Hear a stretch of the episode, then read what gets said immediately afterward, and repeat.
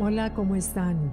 Hoy les quiero platicar de cómo las oportunidades se nos van sin darnos cuenta. Ese día yo lo aprendí en un día y con un ejemplo tan tonto, pero de veras se me quedó grabado cómo las oportunidades se van para no volver.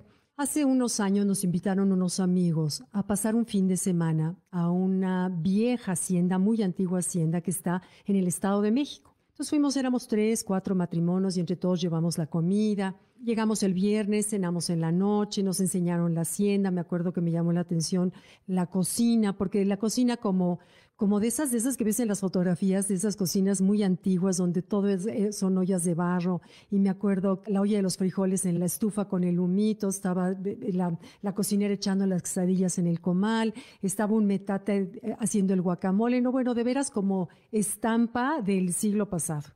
Eh, bueno, entonces cenamos, perdón, comimos a mediodía y en eso sale la muchacha que nos estaba ayudando, sale a preguntarnos a la mesa donde estábamos los matrimonios comiendo, sale a preguntarnos si sacaba los tres pasteles que habíamos llevado entre todos o si nada más sacaba uno o dos. Entonces ahí decidimos las mujeres, no sé, cómo que no, que hoy sacara uno, sábado, que sacara uno y que mañana domingo nos comeríamos los otros dos.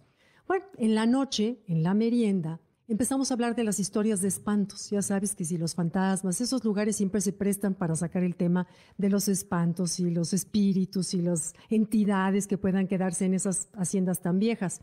Y nos despedimos todos, fuimos a despedirnos a la cocina de la cocinera, muchas gracias, buenas noches, nos fuimos a dormir. Al día siguiente, domingo en la mañana, me despierto tarde, por lo pronto la última de los invitados, voy a la cocina y hagan de cuenta que yo dije, las historias de terror que estábamos contando anoche subieron de nivel. Todo lo que antes era cocina llena de las cucharas de palo, las ollas colgadas que les cuento, toda esa vida era negro, de piso a techo, de hollín. Todo, absolutamente todo estaba quemado. Empiezo a buscar a la gente y eso que de veras te haces así, pues dices, a ver, estoy soñando, si esto anoche era perfecto, anoche, pues nos habremos acostado a las 10 de la noche.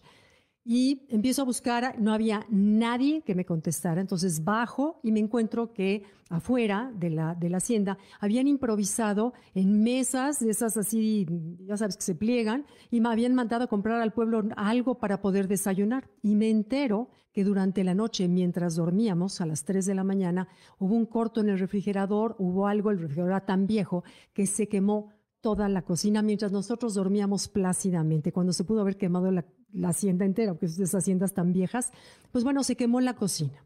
Entonces nos dimos cuenta que se había quemado toda la comida que llevábamos, obviamente los pasteles que habíamos pospuesto para comer disque el domingo, porque pensamos que la vida va a ser para siempre, que todo va a quedar para siempre, que siempre va a estar igual, que siempre va a estar ahí para nosotros. Y ahí de veras a los que estábamos en ese lugar nos, nos cayó el 20. Uno lo pasajero que es la vida, lo inmediato en que las cosas pueden suceder y cambiarte por completo todo, eh, la inmediatez de la vida y cómo las oportunidades, porque vas a decir qué ejemplo tan tonto y puede, parecer, pero créeme que cuando lo vives no te parece tan tonto. Hablamos, recordamos los pasteles, ¿se acuerdan de los pasteles que no nos comimos porque decidimos que al día siguiente? Entonces, la lección que sacamos de ese fin de semana es una, nunca hay que dejar los pasteles para el día siguiente. Tenemos que aprovechar la vida, emborracharnos de vida, decirle que sí a todas las oportunidades que la vida te presenta porque nunca sabes.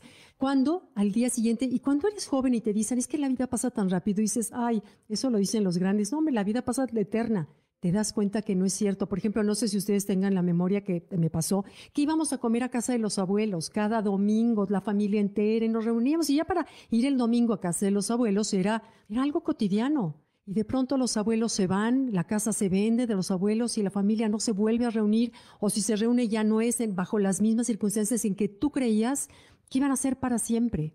También me acuerdo que de viaje una vez eh, estábamos eh, en un lugar hermoso de campo y salgo a caminar temprano, tipo seis y media de la mañana, ese día con las diferencias de horarios me había despertado temprano, salgo a caminar, yo no conocía el lugar y de pronto en el campo doy una, una vuelta y me encuentro con la escena más hermosa que en mi vida he visto.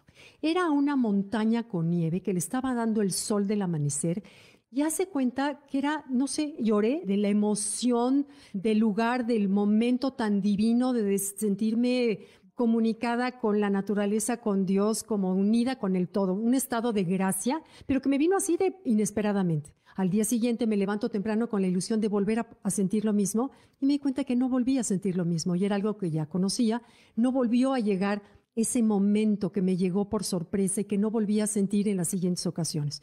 Entonces, ¿a qué voy con esto? Miren, me acuerdo una vez que tuve un maestro de Tai Chi que venía a mi casa, el maestro Alfonso Ricard, que le mando un de buenas eso, aparte que es un doctor maravilloso, es un maestrazo de Tai Chi.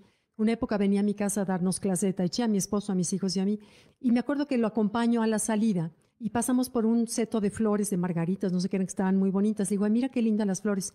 Y me dijo, Gaby, disfruta las flores hoy porque mañana están marchitas.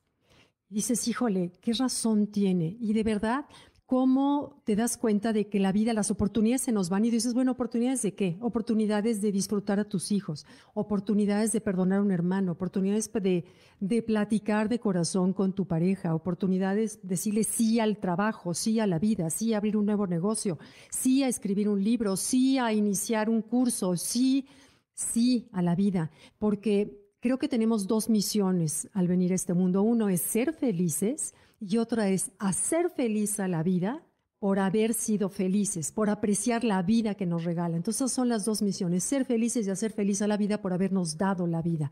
¿Y de qué manera hacemos feliz a la vida? ¿De qué manera? Si tú le das un regalo a alguien, ¿qué, qué, manera le das gusto? Viendo lo que lo usa, que lo utiliza, que se le hizo viejo de tanto que lo usaste. Ese es la mejor complemento. Pero si tú le das algo a alguien valioso y ves que lo guarda y la persona nunca lo usa, no te sientes halagado. Entonces tenemos que hacer sentir halagado a la vida por habernos dado la vida. Y bueno, al salir de ese fin de semana, veo un ovalín de esos de cerámica empotrado en la pared con una frase que se me quedó grabada que decía, esta hacienda guarda recuerdos de épocas muertas de personas que ya nadie conserva en la memoria. Y me quedé pensando, y así que nadie conserva en la memoria, se quedará también el recuerdo de nuestra visita y de toda la comida y los pasteles que se quemaron.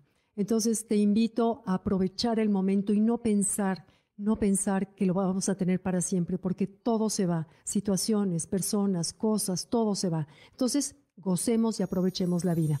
Y bueno, muchas gracias. Bye.